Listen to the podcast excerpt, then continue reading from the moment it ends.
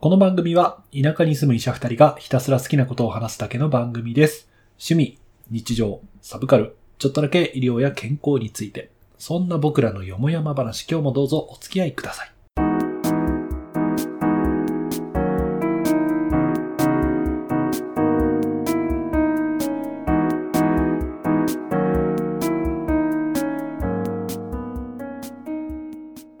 田舎ドクター1号のロンです。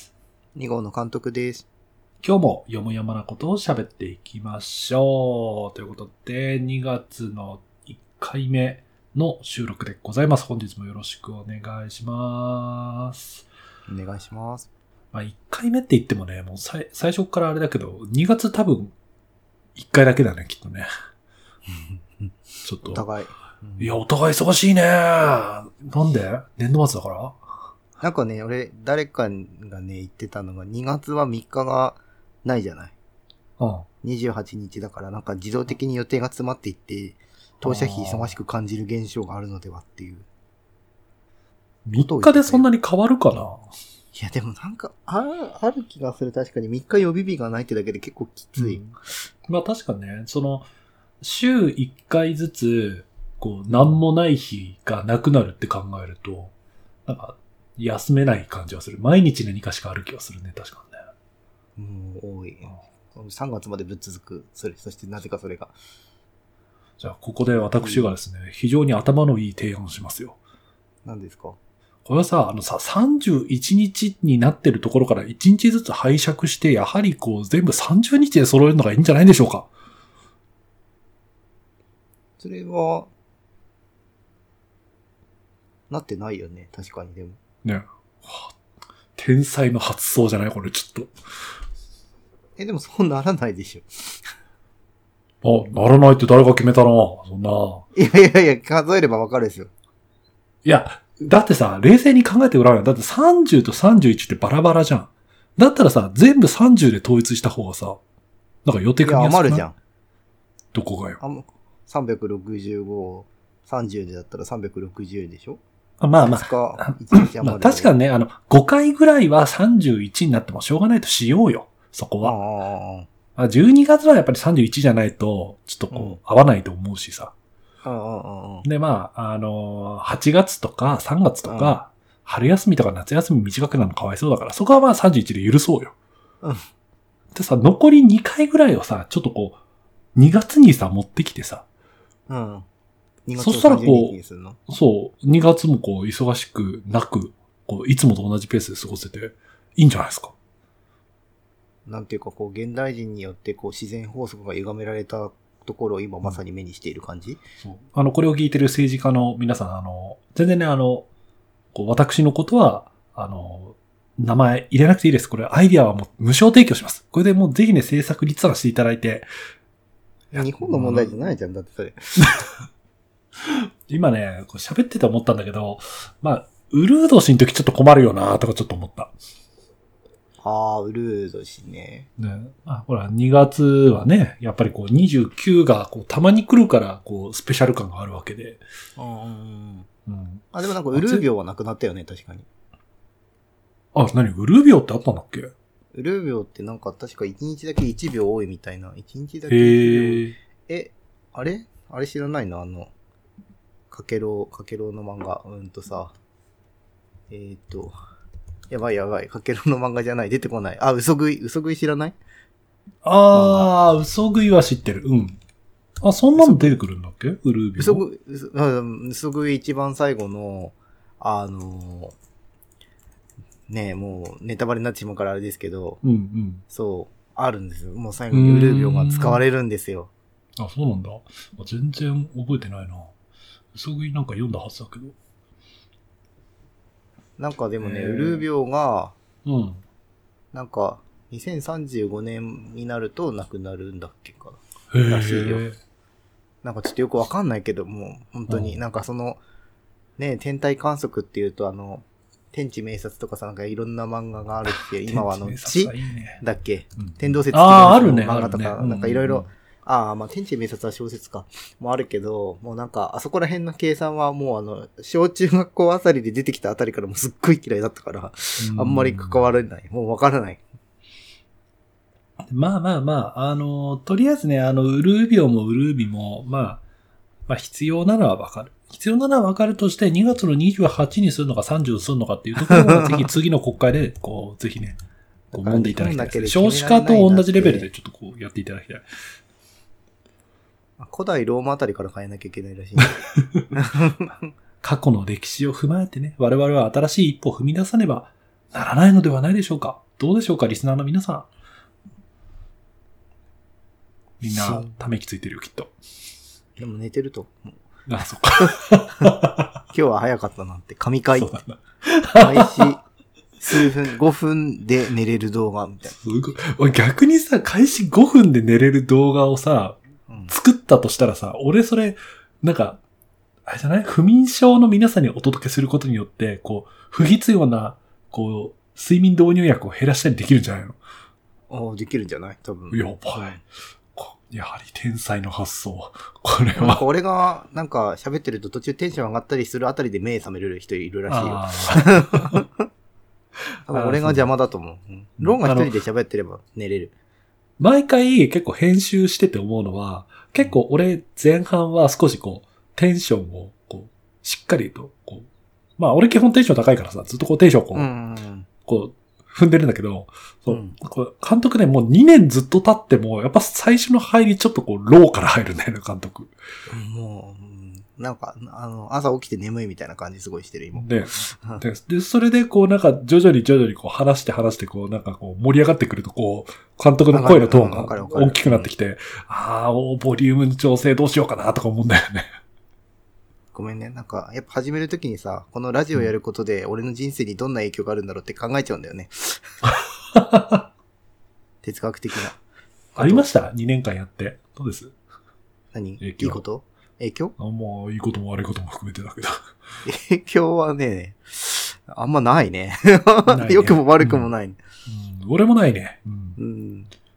まあ言ってたよね。あの、喋りがさ、こう、客観的に見れるようになった。ああ、ある程度自分の。うんうんうんうんうんうん。自分の声繰り返し聞いてるから、なんか、ああ、こういう話し方するのね、みたいな感じで、こういいところも悪いところも見える感じはあるけどね。俺も喋りっぱなしで聞かないからさ、もうわかんないわけ、全然あ、。そうですか。うん。ぜひね、聞くといいですよ。本当にあの、面白いと思って言ってる発言がどれだけ滑ってるかよくわかるので、こう、毎回こう、もう怖い。聞けない。つらって、あ、すいませんって。あ、ごめんなさいって思いながら聞いてる。ド M。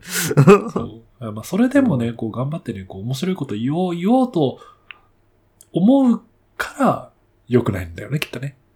あー、そう。やっぱ前のめりになりすぎると、うん。ダメ。よろしくない。よろしくない。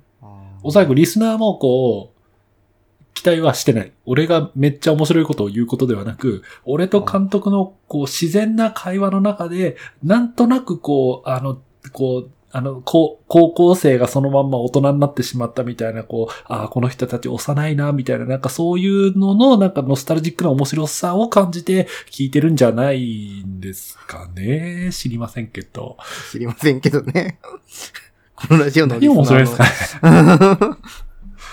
いや、どうなんだろうね。こう聞いてて、客観的に聞いてて笑える話ってあったんかね、今までね。え待って、待って、俺それ冷静に分析したくない、それ。い いや、怖い。ね。怖いね。まあ、これはね、ぜひね、あの、リスナー、あの、観測し続けてるリスナーの皆さんにまた聞くしかないんじゃないかなと思いますよ。いやー、うん、なんか怖怖いながらも怖いながらも聞いてみたい。聞いてみたいかもしれない。あ、そうそう、そういやさ、あの、この前さ、あの、同じ話こう、してないかな、みたいなのをああ、話はいはいはいはい。そうそうそう。あ覚えてる覚えてる覚えてる。そう。でね、やっぱね、厚弘さんがね、やっぱ、まあ、我々の知る限り、あの、うんサイコさんのヘビーリスナーですよ。で、厚弘さんがちょっとコメントくれたから、ちょっとコメント返ししつつ、紹介したいと思うんですけど、厚弘さんがね、一観測者、かっこヘビーリスナーとして、お二人は全く同じ話はほとんどないと思います。ずっと雑談できる関係性と能力を尊敬します。本編として準備されていた話題を楽しみにしています。って言ってくれてるのよ。ほんと本当？みたいな。ええー、すごいね。同じ話してないんだ。いや、まあ、いや、でも、これを疑いにかかるってことは、厚弘さんを疑うってことだから。いや、その、確かにそれはないな。ここは信じよう。うんそうなんだよ、きっと。ってことは、多分だけど、俺らは、その、本編収録の前後にさ、ほら、若干雑談してるじゃん。ああそこで同じ話してる。あ、そうそうそうそうそうそう。それはあり得るかな。あとさ、メタ的に言うと、あの、俺の収録ミスとかで、あの、同じ話本当に一回してる時あるから、ああ、あるね。それは。いやーその時のね、テンションの持っていき方難しいんだよね。すごい人工的なテンションになるよね、なんか。わかるわかる。あの、台本を書いて事前に打ち合わせてやる、ポッドキャストとかさ、YouTube とかさ、うんうんうんうん。よくテンション持っていけると思わない？だからやっぱそれが仕事なんでしょ？ああ、いやだってそういう職能なんでしょ？スキル。仕事じゃない人もいるじゃん。ああ、まあね。でも全然ね。うん趣味、趣味としてはやってるんだけど、まあもちろん、広告収入はちょっと入ったりとかはするかもしれないよ、YouTube だと。でも、うんうんうんポッドキャストは基本的には広告案件が入らないから、うんうんうんだからまあ、あの、ね、脚本一生懸命やって、こうバキバキにもう面白くて、打ち合わせ綿密にやっても、こう、お金って返ってくるわけではないじゃない。うん。うん。その打ち合わせも含めて、俺らマジ面白いよね、これ絶対面白いよねっていうのを出すっていうのが、その、一番の報酬って思える人が強いよねって思う。まあ確かにね、まあ、そうそうそうね。まあやっぱそれ趣味ごとにいるよね、そういう人ね。写真撮る人でもさ、うんうんうん。なんかこう。極められる人って、なんていうか、こうなんなんていうの、自動回路というか、こううん。ただ純粋にその行為が楽しくてずっとやれる人っていうのが、あれなのかもね。高みを。才能よ、才能。あ天それが才能才の条件ですよ。。確かにね、確かにね。うんそれを止められなかったっていう、あと奇跡。いや、本当にそれ奇跡だと思う。うん誰も止め、下手に止められて足鈍っちゃったりししてね、こう、そう。昔の天、昔は天才って言われてた人が、こう、普通に、こう、人生を送ったりとかするのを、それはそれで、まあ、ありなんだとは思うんだけど。でもなんかやっぱりこう、ずっと続けてて、ある程度上手くなってきて罪悪感を覚えたりとかして、なんかあ自分で足を止めちゃったりとか、なんか、あとここまで、なんていうの、やることの意味とかを考えないで、こうずっとこう、やり続けれるっていうのはやっぱ才能だと思う。うんうんうんなるほどね。いやーまあ、我々にそんなものがあるのかどうかは置いとくとして、まあ、雑談はね、ずっと続けられますからね、そういう意味ではね。雑談は続けられるね。うん、雑談だから、続けられるね。そうだね。月2回2年ほど話していてもネタには書かないもんね。あんま困んないよね。ね人生を送ってるわけだし、なんかかんか何か起きてるし。そうね。まあ、あとあんまり話せない、うん。なんかここで話せないようなこうプライベートなこととかも含めると結構、本当にね、こう、LINE だってこと書かないし、あの、話題だってこと書かないしだよね、本当ね。なんかそれこそ二人が変になんか一個の物事に集中してるわけじゃないから、うん。こう、興味があっちこっちあっちこっち、お互いブレるから、うん、そう話題にはこと書かないといううん可能性もある。まるで、こまるでこのポッドキャストのようにね。ああっちこっちで、あっちこっち本当によもやまな。よもやま、本当よもやま、よもやまっていうタイトルは良かったよね、そう考えると。うん。マジでよもやまだからね、本当に、マジでよもやま、本当に。うん何かを得るためにこのポッドキャストはあまり聞かないでいただきたいよね、本当ね。あ、本当なんかあの、うんなんていうの、こう、ちょっと、レストランとかでなんかあの、隣の人たちの雑談聞いてて面白かったな、ぐらいの感じ。なあ、まあまあまあまあ、そんな感じ、そんな感じ。あの、ああなんかね、バーカウンターの横でもいいしさ、飲み屋のこう、隣のテーブルでもいいんだけどさ。飲み屋だよ、この感覚は。完全に飲ああ、そうみ屋だ。じゃあね、コメント、あと2件もらってるんで、そのままちょっと言っちゃいますかね。はい。えーっと、ゆいポップさんからですね。新い。作が放送されるまでのブランクにアーカイブを初回放送から聞き返したりしています。改めて聞くと適当に流してた回に遭遇して新鮮な気分で楽しめています。噛めば噛むほど味わい深いトークやっぱりいいですね、ポッドキャスト。今年は過去にお二人がおすすめしていた漫画作品やロンさん一押しの仮面ライダー作品になるべく触れていきたいと思いました。今年も奥深いおしゃべりを楽しみにしています。だって。すごい。初回から。もう最初の回とか、そうそうそう。何を喋ってたか。カエルの音がすごいね、こうしてたと思いますね、初回は。確かにね。うんまあリアル、あの、今よりも田舎だったからね。ねそうだね、そうだね。いや、あの、聞き返していただいてわざわざありがとうございます。なんか、そんなね、あの、味わい深いのかね、味わい深いって言ってもらえるのは嬉しいって受け取った方がいいんだろうね、きっとね。うんうんうんうん。うんいや、なんか漫画とかね、なんかあの、紹介してたのは、当時も今も多分面白いと思ってるやつだから、ぜひまた読んで、感想とかもね、聞かせてもらえればなーって思いますね。またね、ちょっと漫画もね、やりたいよね。漫まあどんどん画、読んでるあのね、うーんと、漫画、まあも、もちろん今までこう定期購読してるやつはうん。欠かさず読んでるんだけど、俺最近改めてだけど、あの、ジャンププラスの2.5次元のリリサをちゃんと買って読み直してます。あー、俺も Kindle で買った。うん。あのね、やっぱいい、あの漫画いいわ。熱血。ジャンプ漫画だもんね。なほんとジャンプだと思う。だまあもちろんちょっとこう、あのー、じゅ PG15 ぐらいになるのかなとか若干思って見てるけど、うん、面白いなーって思ってるのと、あとね、俺最近はね、ライトノベルちょっと改めて、ちょっと買い直してるところを。そうなの？うん。あ、っていうかね、うんあの、角野公平、ブギーポップ。あー、いや、もうそれ昔から好きじゃんの。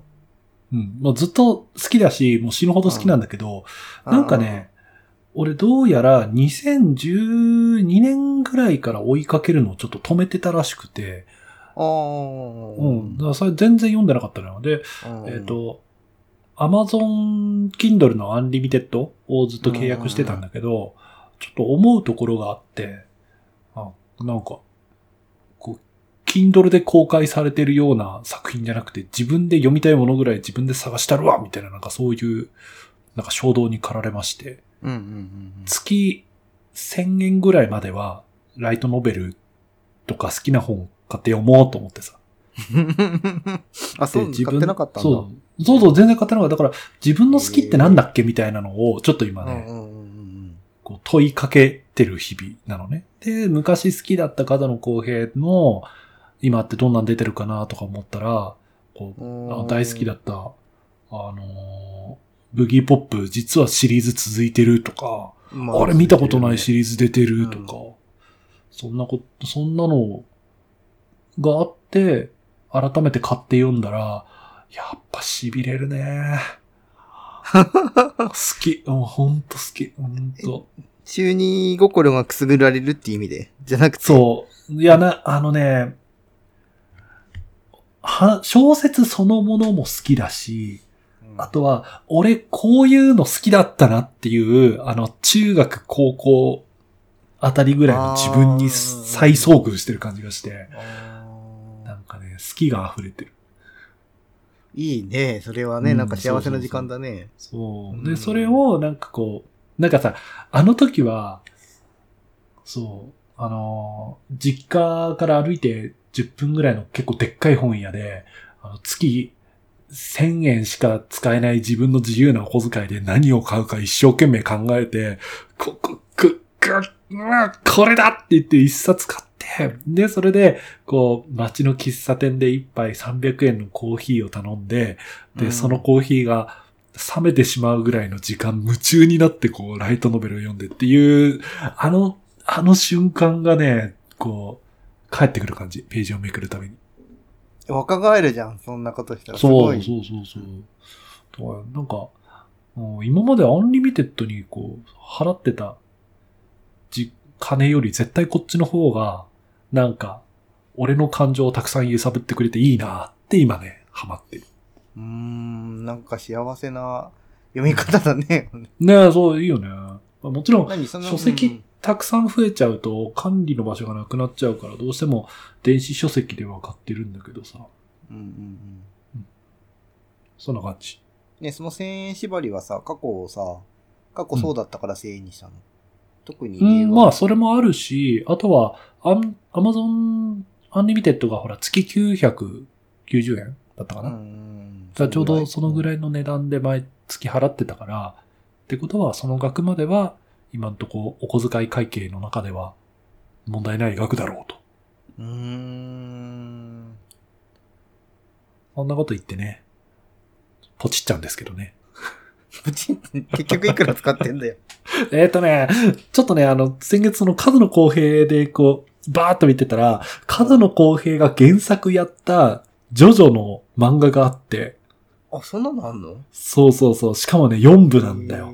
あの、出し方え。、ジョースケ、クレイジーダイヤモンドのところで、それがね、上下巻で1200円だったから、買っちゃった。うん。そうね。いや、まあいいじゃないですか、それだったら。そううん。そんな感じですね。監督は最近漫画とかどう？いや、もう消費しかしてないかな。なんかこう、なんていうのこう、なんか読んで、こう、傷跡が残るみたいなのは読んでない。なんか、こう、なろうとか、こう読んで、うんうんうんああ、ああ、スッキリみたいな感じ。こう、ナロケ好きだね。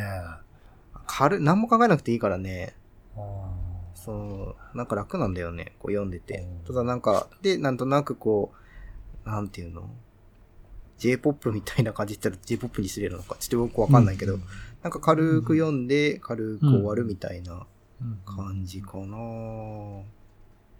だからなんかこう、残ったなみたいなのはないね。なんかここ数ヶ月ぐらいで。まあ、それもそれでね、毎回こうヘビーな作品ばっかりだと、なんかう、んうん、疲れちゃうからね。そう、マジで疲れるんよね。なんか重いやつは。うんこれ本当に軽いのしか読んでない、最近。うんうんうん。ねえまあ、ここら辺もちょっとまたやりたいよね、なんかね。重いの、うん、あ、うん、たまにちょっと後味悪いの読みたくなって後味悪いの読むけど、うん。でもあんまりおすすめができないまあ、系。そうだね。うんあんまり後味悪いからね。うん。後味が悪い作品ってすごく印象に残るし、ずっと考えるし、それはそれで大事な暴露なんだと思うんだけど、なんかね。定期的に読みたくなる。あ、本当？すごいな。俺、この前、仮面ライダーブラックサンっていう Amazon プライムで公開されたやつ一気見してさ、いや、いや、本当に、二日ぐらいで一気見したのかな。で、その二日どっちも眠りが浅くってさ、もう、なんか、ね、映像が脳裏に焼き付いて、ここう、ぐるんぐるんして、おえーってこう、なる感じだ映ったよ。像の刺激でってこと？そう。だね。うん。内容もそうなんだし、内容も結構きついし、映像的にも結構ね、がっつうりん R18 で書き切ってる感じ。あ、そうなんだ。うん。あんまりおすすめ、なんかみんながみんな楽しい作品じゃないからおすすめはしない。珍しく、仮面ライダーの中でも。あれ、仮面ライダーって流血描写とかはないんだっけ、そもそも。あとね、地上波のやつって、流血はある程度あるよ。えまあ、その戦いの中で、こう、いわゆるその、あの、仮面がブレイクして、中かうんら、こう、あの、中の人の顔が見えて、そこがちょっと出血してるとかそういうのはあるけど、ー、もうそういうレベルじゃないグロさ。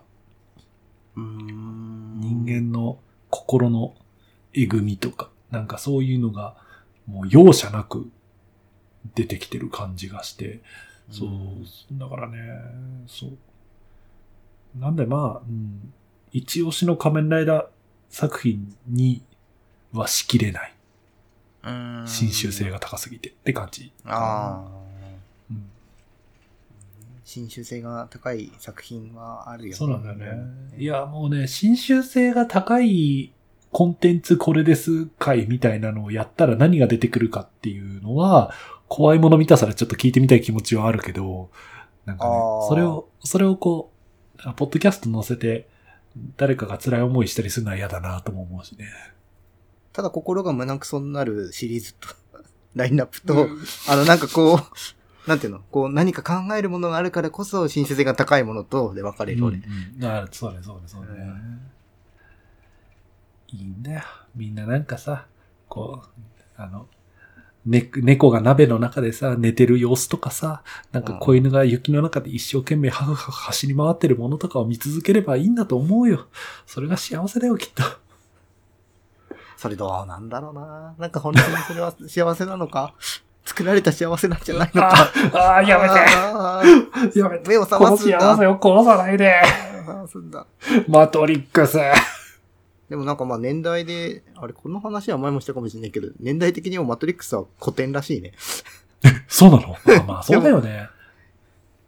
今の若いってあマトリックス知らんもんマトリッ。クス、小中じゃない？だってあの、なんか、避けるやつで遊んだじゃん。なんか。2000年代 ?1990 年代？1999年？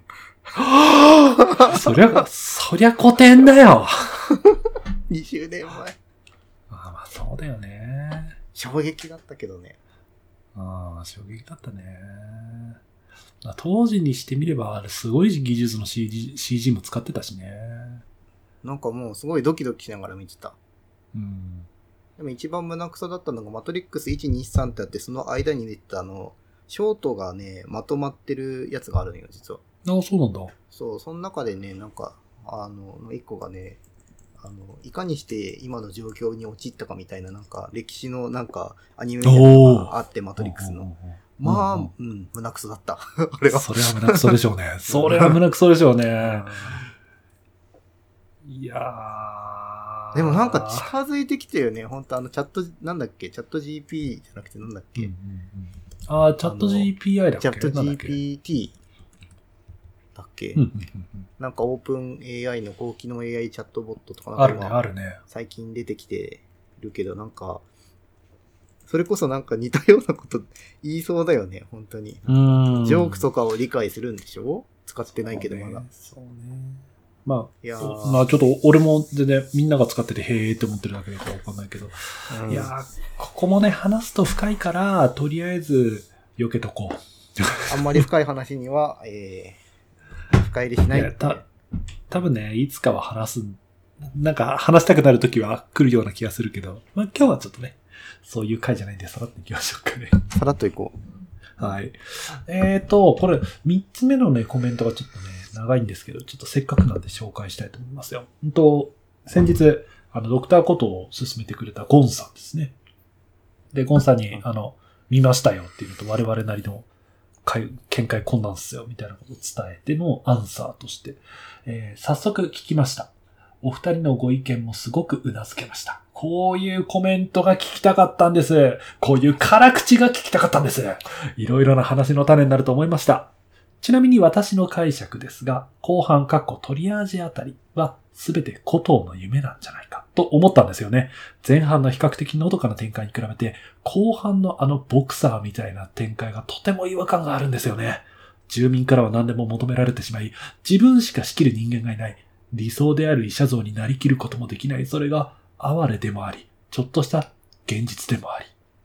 そしてラスト、子供のシーンですが、あの、古藤が、子供、自分の子供がよちよち歩いてきて診診察してことがこう抱き上げるっていうシーンだよね。ちょっと成長の仕方が変じゃないかと思ったんです。これも古藤の夢で、実は古藤は死んだのではと思いました。ノスタルジックを感じつつ、医者になってこのドラマを素直に受け止められないところがありながら、住民として過ごすことの夢や理想も分かるゆえに、いろんな感情が混ぜこぜになって泣けました。もう一回くらい見てまた考察しようと思ってます。取り上げていただき、ありがとうございました。という、かなり熱量のこもった。読み方が熱量がこもっていた。私のね、こうね、気気持ちがね。乗ってた。まあ、まあ、そうだよね。いや、医者だからこそ、ありえないよな、みたいなところに対して、あこういうふうにゴンさんは捉えたんだね。夢、夢落ちだったんじゃないか疑惑。なるほどね。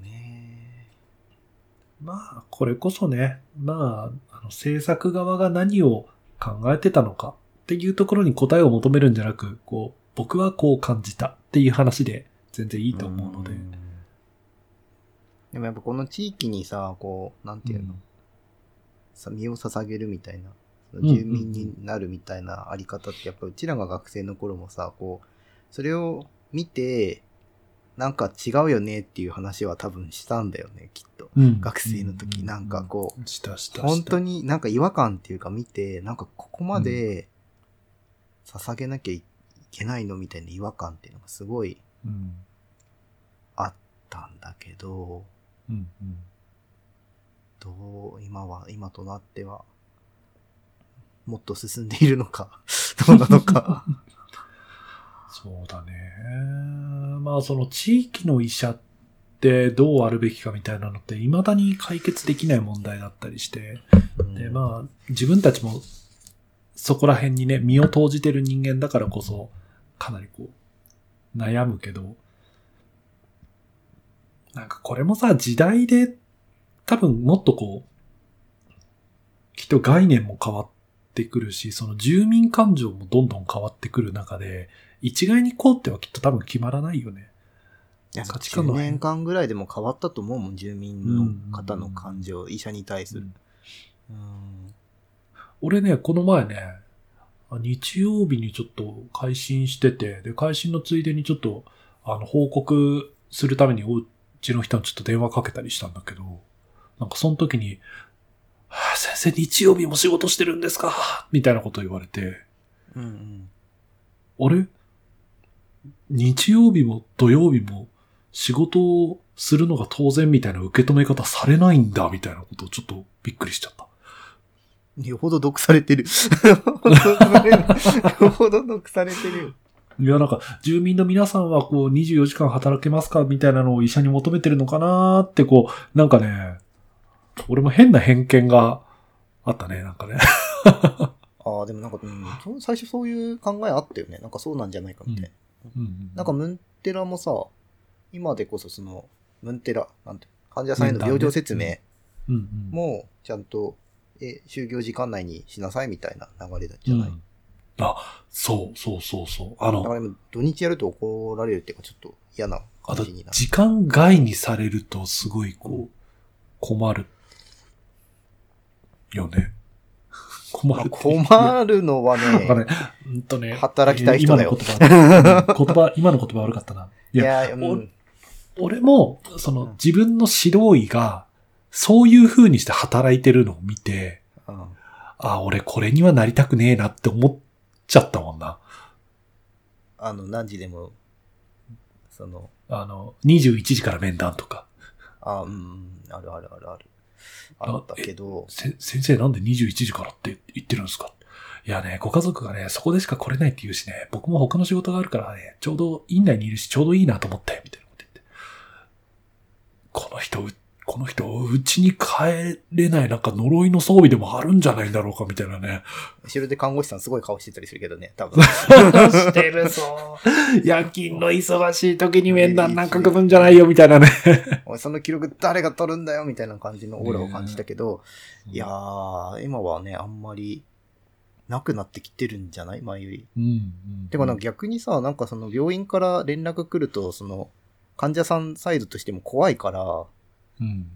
なんか、時間決めてほしいとか、なんか、うんあの何時にでもかかってくると、逆に困るし怖いみたいなことは言われたことはある。ああ、なるほどね。まあ、でもびっくりするよね、ほんとね。まあ、びっくりするけど、なんか、うんまあなんか、そこら辺もちょっと変わってきたなって感じはする。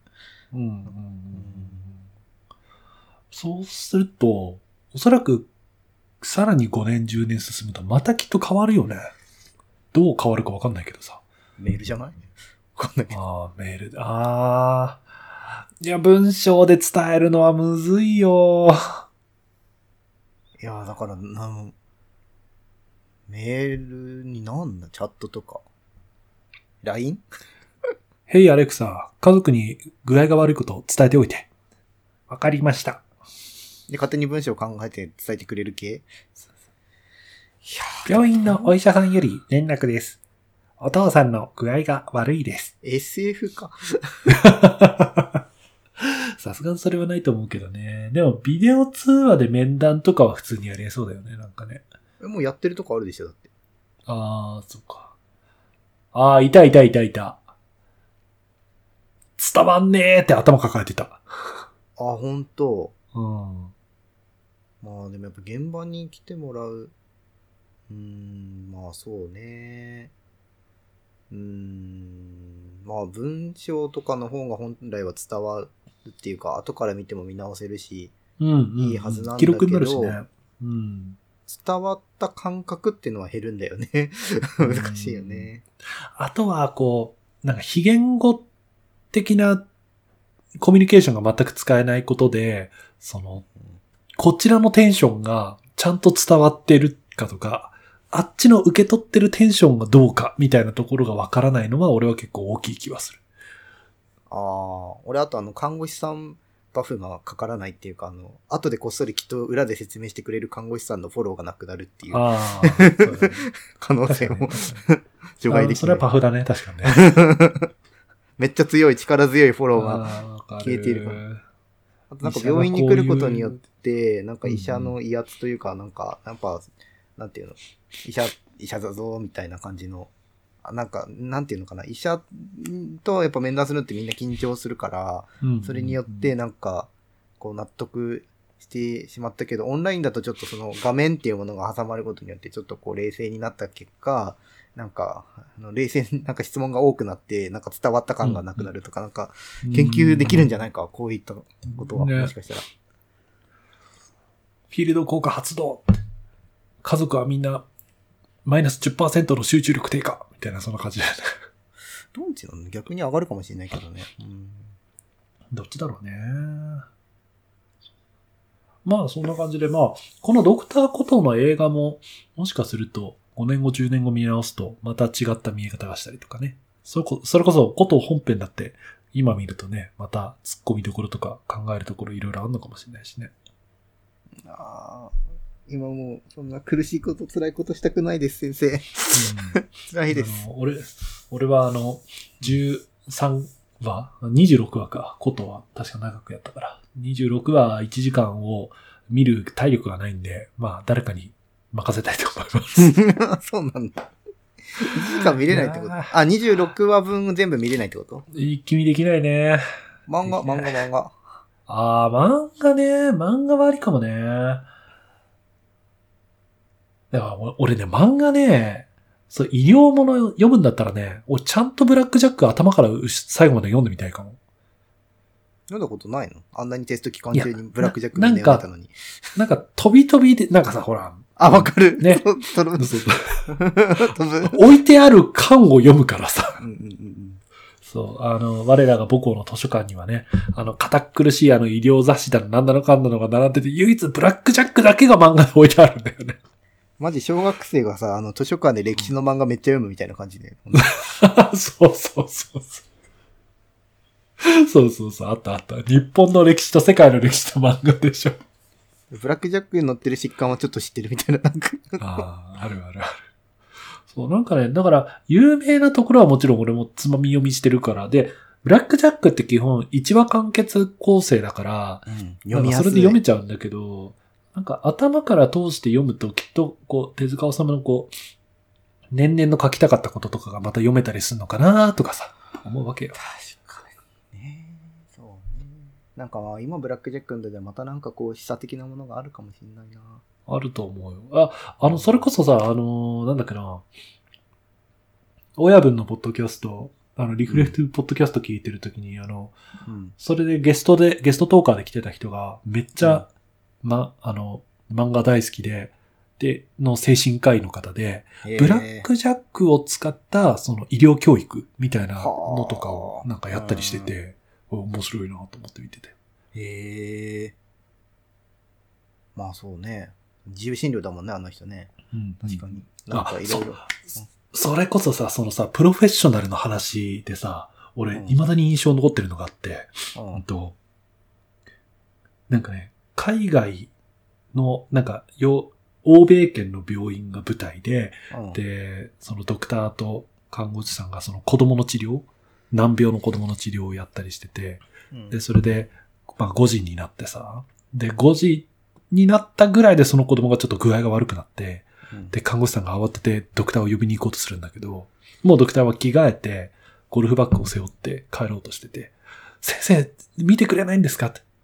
君時計を見たまえ。もう5時だ。僕は時間まできっちりと仕事をした。こっから先は夜勤のドクターにあの申し送ってあるからそっちに聞くように、みたいなことを言われて。先生は主治医でしょなんで見てくれないんですか？みたいなことを言って、で、そこでなんかこう、なんか、なんかうんぬんかんぬんあってブラックジャックが来て、こう、ブラックジャックが颯爽と直して、こう、医者とは、なんかこう、業の深い生き物だな、うんぬんかんぬんみたいなこと言って、いなくなるみたいな回があるんだよ。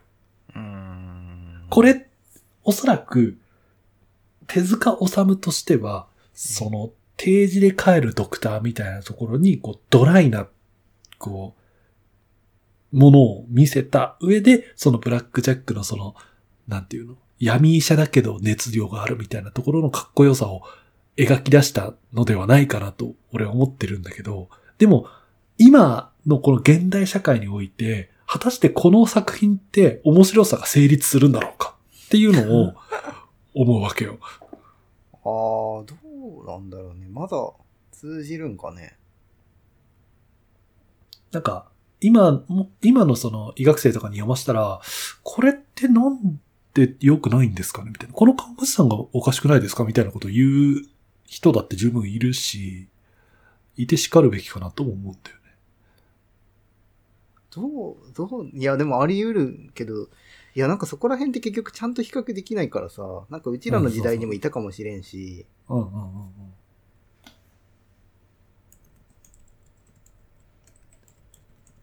うん。わかんないんだけど、いや、なんかさ、いや、俺最近面白いなと思ったのが、あの、学生さん？医学生さんか研修医さんと最近話してて、なんか最近の若い子は、なんか若い学生とかはもう全然自分からやろうとしたり、こういう、あの、自主的な活動とかしないんで、みたいな話を聞いて、俺なんかこれ5年前にもなんか、自分たちの代にも言ってたなっていうのを思って、これ本当に、その、進行しているのかなみたいな、なんか、なんていうの？ほらなんか、昔のさ、なんか、古代の石板にも最近の若いもんはみたいな言葉があったっていう話あるじゃん。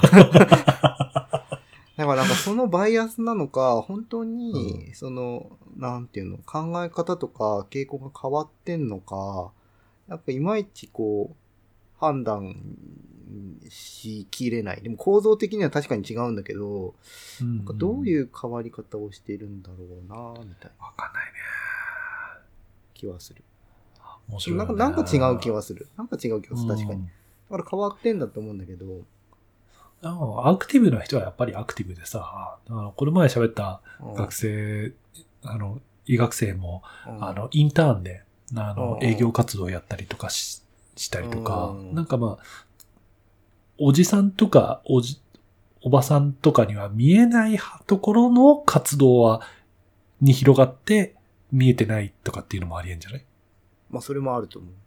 うんうんでも当の、なんか同じクラスにいる人たちが、なんか、最近そうでもないみたいなことを言ってたりすると、なんか、うん。どうなんだろうな、みたいえな。ー母集団がずび全体でずれてってるから分かんないだけなのかな。うん我々も置き去りにされているだけかもしれない。いや、置き去りにされてるとは思う。でもそれは。あ俺、ブラックジャック時代の医者の方が絶対頭いいと思う、なんか。あー、まあでもそれはわかる。それはわかる。なんかあの時の医者はマジで学者っていうイメージがあるけど、今はその学者感は若干ずれて、その、プラクティショナー感の方が強くなってきて、多分それでいいこともあれば悪いこともあると。うんう思う。んうんうん。大量生産されたことによる、こう、質の、あ均一化することで尖った人が減る？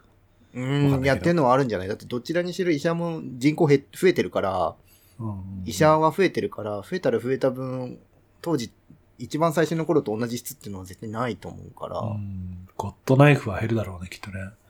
分減るんじゃないかな。陳腐化するはずなんだよね。で、そのうち医者がいなくなってもいいと。け結果としては全体的にその、どこにかかっても外れはないみたいな、そういう意味では、なんていうか、トップ、なんていうの？田舎みたいなところだと、そういう、ほら、あの、ば、医療に暴露する機会も少なかったところとかにはメリットはあるのかもしれないけどね。均一化して大量生産されることによって、あの、ある程度の質をどこでも受けられるようになるっていうこと。でも結局医者以外にもさ、多分あるはずなんだよ。その最初は少人数だったけど、だんだん増えてった。で、そその陳腐化してた職業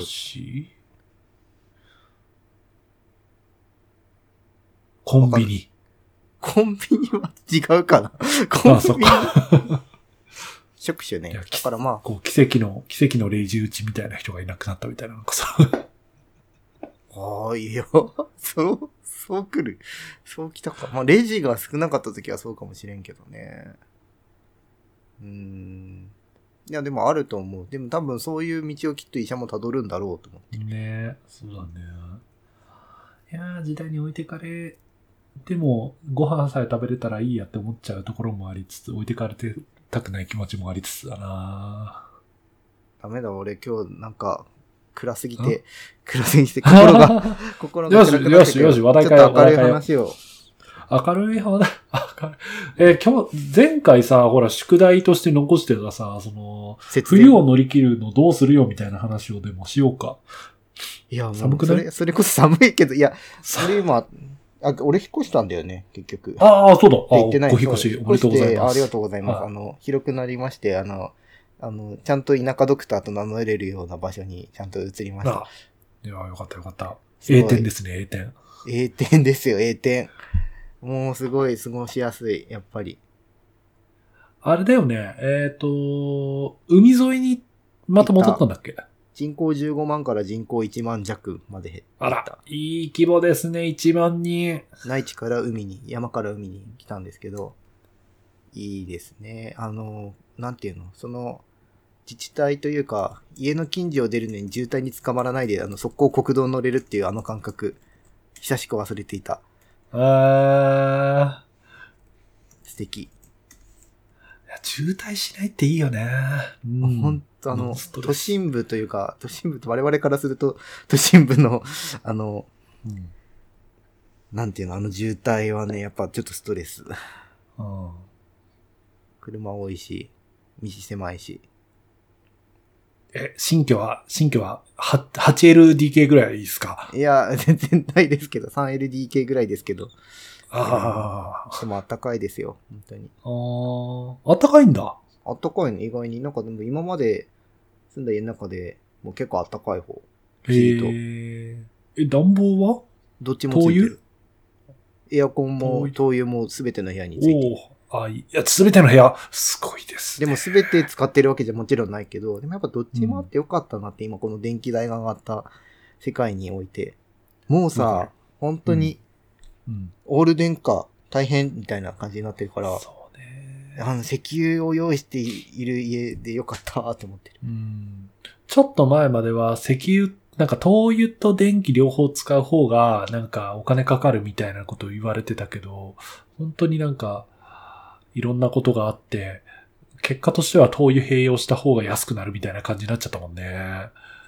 なったね。俺去年までさ、なんかガス代が高くなったから、うその電気ポットに変えたら、あの、ガス代減ってラッキーみたいなことを考えてたら、今度電気代高くなったから、そうね。ここね。もう燃料は全えー、でて高いです。もいい。え、あったか、あれじゃないですか。引っ越ししたということは、うんうん。監督さんもあれなんじゃないですか。書斎的な何かができああたんじゃないですか。まあそうですね。クローゼットと併用ですけど、ありますよ。あ、クローゼットと併用前も一緒だけど、広くなりました。前も。えー、クローゼットの部分が広くなった。クローゼットじゃない。ちゃんと書斎の部分が広くなりましたよ。ああ、よかったね。それはよかった、よかった。本当に、あの、なんていうの、椅子を転がしても、なんていうの、うん服にぶつからないっていうね。すすごい、あの、床に物を落としても拾うのに、うんあの、一回、うん。椅子から降りないと、あの、構造上拾えないとかっていう部屋じゃなくなったんで、すごい快適。だいぶ以前は狭いところでやってらっしゃったんですね。ええ、だいぶ以前は狭いところで、はい、やってました。おめでとうございます。広くなって。2, 2畳ないぐらい、1.5畳ぐらいか1.5、1.5。いや、でも1.5はちょうどいいぐらいの大きさなんじゃない？な。に、クローゼットついてるから、アパートの、あの、ウォークインクローゼットの、あの、衣装かかってない方を机にして、あー、でもね、俺そのこもり感はいいと思うよ、なんか。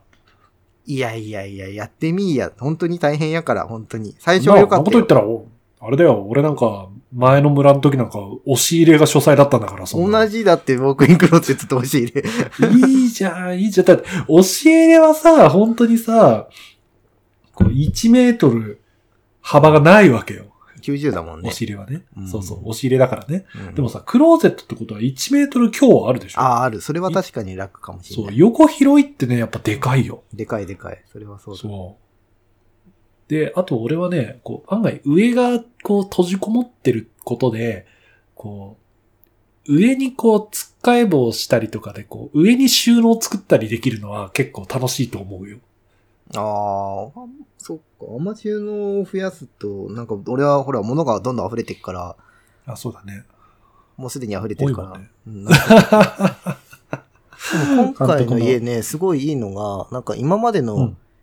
あの、石住宅って、その、景観はあんまり良くなかったのよ。うん。なんかそれが今回はすごい景観が良くて、それがすごい、窓を開けるとなんかいい感じの景色とかが見えるみたいな。すごい嬉しい。何が見えんの？いい感じって。山とか、ちょっと海とか見えたりする。ああ、山と海両方見えるのは贅沢だね。あと、なんていうの、単線。ああ、いい1。時間に1回ぐらいガタガタって、2両編成ぐらいのを見れるんだけど、今までの家はもうなんか周り病院が見えるとかさ、なんか勤めてる病院が見えますとか、うんうんうん。なんかあの、住宅地ですみたいな感じだったのが、なんかこう、景観がいいみたいな感じになったのがちょっとテンションが上がって。ああ、それは、うそれすごくいいなぁいいなぁやっぱ俺家は景色で選んでたんだなっていうのがよくわかった。まあまあまあまあ、たま、今回はね、その、か、その家が良くて引っ越したわけではないっしょ、ないからまた。ね。うんだだからたまたまだと思う。うんたまたまだけどラッキーだね。でも唯一の欠点は、あの、やたらとカメムシが出るっていうところで、イエーイ、田舎、イエーイ。いや、なんか今日もね、あの、食卓テーブルの上になんかあの、忽然とカメムシがボドって落ちてきて、ど、どっから落ちてきたみたいなのをやった。だけど、カメムシを、え、監督の地方ではカメムシをさ、処理する方法とかっていうのは、ガムテどういう。方法ですやっぱガムテっすか？うん。これさ、これ、多分だけど、我々の地方は、多分、カメムシかけるガムテって言ったら、あーってこう、ピンとくると思うんですよ。でもこれ全国的ではないと思うんだよね。そうなの？だと思うよ。だってそもそも全国的にカメムシそんなん出ないもん。そうなの？え、他に方法あんの？南の方はほら、カメムシじゃなくてゴキブリでしょ。ああ、まあ確かにゴキブリはガムテープちょっと嫌だな。うんあ、今、今俺すごく偏見を述べた気がする。ちょっとわかんない。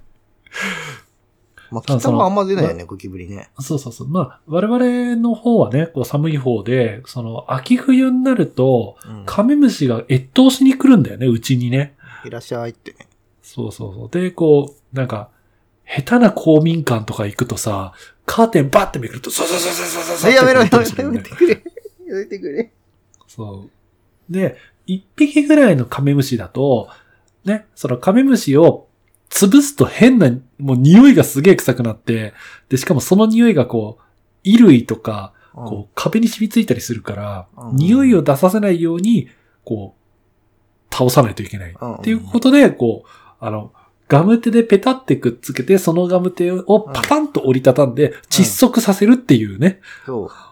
そうですよね。潰しちゃいけない、これで。俺間違って潰した一回。僕めっちゃ怒られた。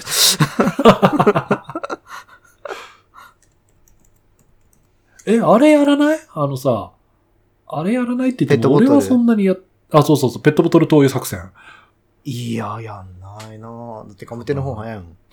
うん。多分だけどね、カメムシの量があまりに多いところだと、あー、ペットボトルの方がいいのか。うん、多分ね。ていうか、あの、ペガムテープがもったいなくなっちゃうんだと思う。あ、まあそれはね、確かにあるかもしれない。今ガム、あの、カメムシが入ってくる隙間を、こう、今埋めようとしてていろいろやってて、結果的に、あの、隙間風も減って断熱も上がるんじゃないかなっていう。なるほどね。あれ、埋めたらいいじゃん。あの、エアコンをさ、こう、あの、工事するときにさ、こう、あの、施工、施工する人がこうやる、あの、なんか、こう、プラスチック粘土みたいなやつで、こああの海で食べちゃう C4 みたいなやつね。そうそうそうそうそう。爆発はしないと思うけど グルーガンとか、あの、マスキングテープで今とりあえず試しにやってみて、本当に減るのかなグルーガンはいいかもね。うんうんうんうん。やってみるよ。カメムシ対策ね。なんかさ、こう、スプレーしたらカメムシいなくなるとかなんかそういうのあったらいいのね。それ系は、アリはいけるけど、カメムシは無理だね。なんか。アリと。ね、うん。ゲジ、ゲジもいけた。あ、マジで？うん。カメムシは無理でしょ。カメムシは無理だね。だってカメムシ匂いするもんね。俺関係ない匂いってなんだよって。話だよねうん。ああ、いいなぁ、新居。いいなぁ。ローのとこは今あったかいの？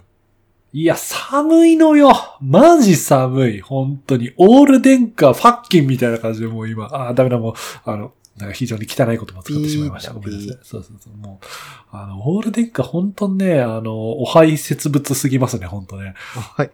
オール電化って寒いの？エアコン？寒い、エアコン寒いね。床暖は？あとは、あ床暖ついてない、床暖ついてない。ああ、そうなんだ。じゃあ寒いね。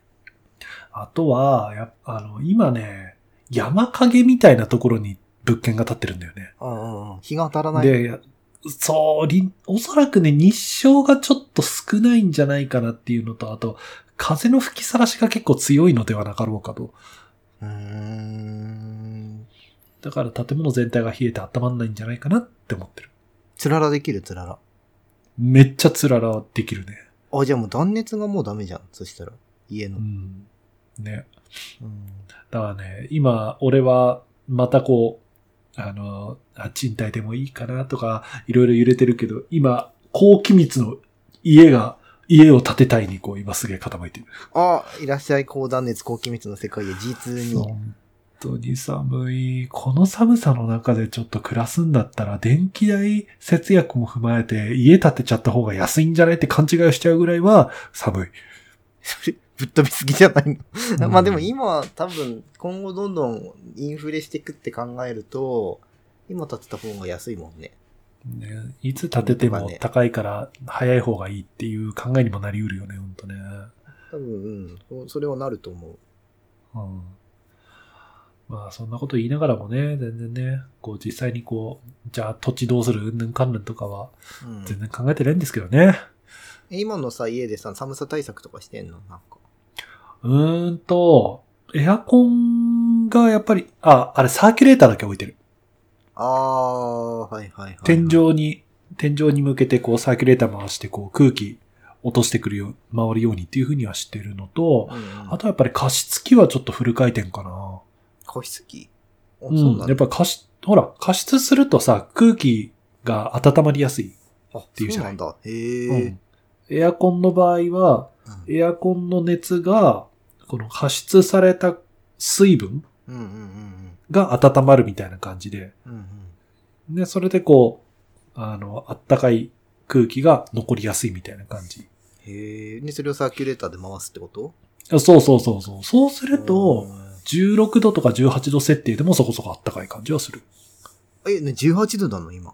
おお全然、10、いや、あのね、24度とかで設定してたら、電気代が、ものすごいことになりまして。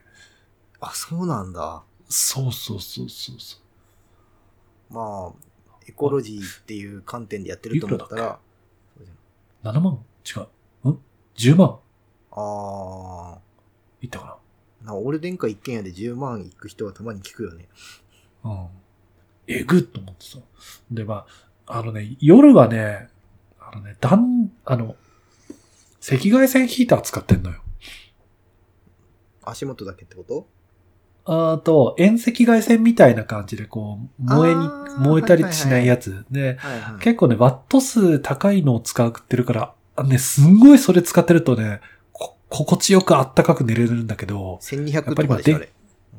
マックス1200、まあ、ろん ?450、600、1200で設定できて、うん450でつけてても結構あったかいから、うん。うん。まあ、それつけて寝てると気持ちいいんだけどさ。まあ、かつエアコンにするとすごい、やっぱり電気代食うんだなっていうのは分かった。ああ、まあ、そうよね。なんか昔までだったらね、まあ、いっかってなったけど、うんいや、ついに蓄電池の時代が来たなって俺は思ってる。ソーラーパネルとね。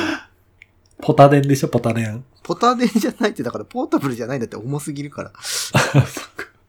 ガチ、ガチ発電。ガチ発電だよ、本当に。雪降るときどうなんのあれって。知らない、使ってないから。多分ダメだ。で も雪の反射光でなんかある程度と言うけど、まあ、うーん。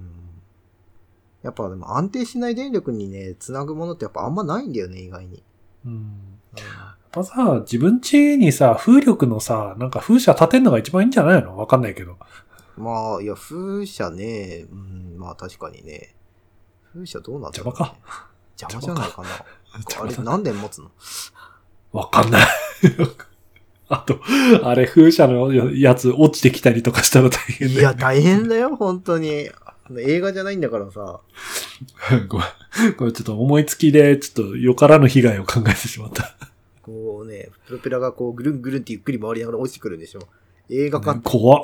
怖いよ、怖いよ。なんか結構でかい風力発電所あんじゃん。ああ、あるある。道路走ってると結構あってさ、なんか遠くから見てるとすごいこう映画みたいな光景で、なんか風の谷かなみたいな感じで、ちょっとワクワクしてたんだけど、近づいてくると結構シャレになんないぐらいでかくてちょっと怖くなんだよね。うん。太陽の塔レベルじゃないからね。本当に。結構、おおっけーあれを、なんだっけ、水、海の上に立てるみたいな、あ、洋上風力とかもね、計画で出てるよね。あれも何年も前からあるけど、やんないよね。やんないようね。ん。でもうまくいかないんじゃない？わかんないけど。いや、なんかね、いかないんでしょうね。うん。だからまあ、ともかく電気を自分で作るのは、なかなか難しいからこそ、エアコンの設定温度を下げて、うん、こう、加湿器とサーキュレーターでなんとか暖かい空気様にこう、うまく循環していただいて、自分自身は気膨れをして、温かいお茶を飲みながら過ごすと。ああ。でもあなたのうち、あの、暖かい空気様逃げる構造なんでしょ。はい、そうです。それはいいって。はい。あの、こんなに接待してるのに、ううん、やっぱお外の方が楽しそうだからやめちゃおっかなーって言っていなくなっちゃうんですよね。何なんですかね本当に。エントロピーの法則に忠実なんじゃないか。くそー、マックスウェルの悪魔召喚 来い。ああ、最近中二病が爆発してるから、マックスウェルとか、ラプラスとかなんかそういうね、単語がね、ボンボン出てくる。小説読んでたらしょうがない。ラノベ読んでるから。そうそういや、そんなあなたにた、まあ、あの、薪ストーブをおすすめ。あー、ペレットストーブは使いたいなって思ってる。これ、ペレットさ、なんつうの、ういや、ペレットストーブ自体はすげえいいなと思うんだけど、結局その、灯油も高くなり、うんガスも高くなり、あの、電気も高くなってでしょ、うん、このペレットに加工するのすら高くなるんじゃないかって、もう、もうすごい懐疑的になってきたんだけど、もあー、なるほどね。う普通の薪の方がいいんじゃゃないかみたいな。あまあ、まあまあ、おっしゃる通りだ、ね。ペレットの方、が、くず、くずから作れるから、コスト的にうん、はいいはずなんですよ廃材から。ね。うん。でもあれもさ、なんかサブスクで送ってもらうんだよ、確か。うんうん。あ、というか知ってる知ってる。だって、昔働いてた、あの、ところでペレット作ってたもん。え昔働いてたところでペレット作ってたの？あ、ごめん、今材すげえ語弊だった。医者じゃなかった？経歴詐称ですかあすいませんちょっとあの、研修医終わってから少し材木所で 研修してまして。ああ、産業医ですか？何？どういうこと？どういうこと？あ、昔働いてた地域でペレットストーブを作そうそうそうそう。ペレットを作ってた人と知り合いだったの？あそう、あの、ペレット工場の人うが患者さんできてて、あ、そうなんだ。それでね、ちょっと話を聞いたりしてたんだよね。ああ。まあでもペレットが安定供給されるとかだったらやっぱいいんじゃない？近くにペレット作ってるとかさ。実際さ、ペレットってさ、あの、どうやって作ってるんだろうね、あれね。え、わかんない。その家庭で作れるもんなのかな？いやー、どうなんでしょうね。実際にペレットって、えー、わかんない。ちょっと自信ないわ。あ、圧力をかけて固めんのか。えーじゃあやっぱ自自宅でできないじゃん。そうだね。あ、あと DIY ペレット製造機。あ、よかった。えー、じゃあ嘘であんの？いや、あったじゃあらいけるな。じゃあ大丈夫だな。木くずで作るから、その、なんていうの？あの、もったいない精神的にはペレットの方がいいんだろうけど。うん、ていうかあれだよな、ペレットと薪兼用のやつがありゃいいんだよな。あんの？そんなの。あんじゃない？だって燃やすもん木、結局木だぜ。まあね。いや、まあそうね。なんか構造が違うイメージがあって。まああるのかもしんないよね。でも言うてもああるあるあるある薪薪を作んなきゃいけないわけで。それもそれで大変っていう。そうだいや、俺巻き割りとかしたら速攻で腰やるわ。腰はね、大事にした方がいいよ、監督。俺、このラジオで繰り返し言ってるけど、うん。ペレットいいな。ああ、やっぱり家欲しいな。高気密で、ペレットストーブのついてる家を建てます。え、何？今年の目標？わー。一年で、一年でか。ちょっと、ちょっと心配だな。ちょっとあの、5年計画ぐらいにさせてもらっていいですか？じゃあ次、次回は断熱について勉強しようねって。あ、すごい。学べる系ポッドキャストになった、急に。いや、あと、もう本当に、あ、そう、最後にさ、俺これだけ言っときたかった。あのさ、冬を乗り切るためのアイテムは、ジェラピケです。ジェラートピケです。なんか、ロンが言うとさ、こう、熊が蜂蜜みたいな感じで、なんか、ごめん、うまい男は黙って、ジェラートピケじゃいなんか商品ブランドをなんか下げた気がする。いやね、あったかいのよ、ジェラピケ。マジであったかい。本当にバカンしないけどめちゃめちゃあったかい。あー、そうか。感動。そんなに違う。あ全然、いや、あのね、あの、もちろん、ユニクロとか、あの、ニトリとか、ああいうのもあったかいよ。あったかいんだけど、なんていうか、肌感がいい。あったかいしうん肌感がいいから、着てて心地よい。ね俺のさ、手さ、ちょっと血管なのかもしれないけど、ジェラピケの繊維を触るとさ、うん絡まるの。手が荒れてて。ああ。じゃあ、油塗ってジェラピケ着たらいいんじゃない？言い方よ。油以外のあれやろ。わワセリン、ワセリン。えー、ロンはないの？そういう、なんか、引っかかるみたいな。ジェラピケに対して。ないね。ないんだ。ええー、いいな。あ、ああのね、あの、あのね、髭が引っかかる。それはまあ、もう、けそれ。ちょっと、なんか夜あたりだと少しちょっとごごわごわしてくるから。それは取ってくれよ。あ、そうまなんだあでも、肌荒れは基本的には、俺ささくれだったりとかないから、それは大丈夫かなううんん。このジェラピケも、その、あの肌がこうガサガサしてても、こう手触りがいいやつと引っかかるやつがあって、ああ、あるね。それで素材とかなんかいろいろあるよね。結局そのためにネットでなかなか買えず手が出せないでいる。なるほどね。うんいや、俺、本当なんか、こう、プレゼントで初めてもらって、最初全然バカにしてたんだけど、うんうんまあ寝るときにまず素材がいいっていうのは大変気持ちがいいと。で、それに加えて、、この寒さの中で、うんこう、ジェラピケ着込んでると、まあ、なんか、いける。あったかい。へえー、マジで？うん。この素材を舐めておりました。あったかいんだ。でもお高いんでしょ？う。お高いですね。お高いんじゃん。い や、安いとは言わないですね。いや、売ってる店はね、車で1時間ぐらいしたらあるけど、おうそんないっぱいい置いてないわけよ。い。うん。だからそんなあなたにはですね、あれですよ。あの、年末とかね、あの、夏とかの、あの、福袋セットっすよ。あれね連打。いやでも更怖いんだって新画面来たら、来たらなんかザラザラしたら嫌だなって思って買えない。俺、今んとこね、あの、いろんな経路から2年分、違う。3年分ぐらいうんうんうん買ってるんですけど、うん。うんうん。今んとこ外れないよ。外れない？間違いない今度ロンチ行ったらは間違いない確認するわ。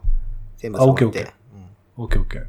あじゃあ、これだったら福袋はいけるだろうみたいな感じで。そうそうそう。まあ、サイズ感の問題とかはあるし、あとはやっぱり、ああの、色？色とかなんか、どうなるかちょっとわかんなかったりするけど、ー。うんうんうん。で、も、うちの中で着る分には全然。いやまあ寝るときだから誰も見てないっしょ。そうそうそう。いい感じっす、いい感じっすう。んもうね、本当に男は黙ってジェラピケだと思います。いや、だからブランドイメージがさ、冬の、冬の寒さに負けないために、サラリーマンよ、ジェラピケを着て乗り切るのだみたいな、なんかそういう。いや、ちょっとヒートテックでってなっちゃうよ、多分。そうね、あの、ヒートテックとか、サーモスとかの CM とかだよね、それだとね。うんそれはだってさ、ニーズがそっちじゃない。いやーでも俺結構な、ありだと思うけどなわかんない。リスナーの、ね、方にもジェラピ系愛好家がいるかもしれないから。うん、そうね。ぜひぜひ、あの、皆さんの、こう、あの、ジェラピ系エピソードを教えていただければと思います。ジェラピ系って。まあそっちで区切る。なんかこう、あったかい、どうでしょうあったかい、なんていうの？こう、ああ、そうね。ための何かみたいなやつ。ああ、お、監督さんすごい、いい問いかけじゃないですか？素晴らしい。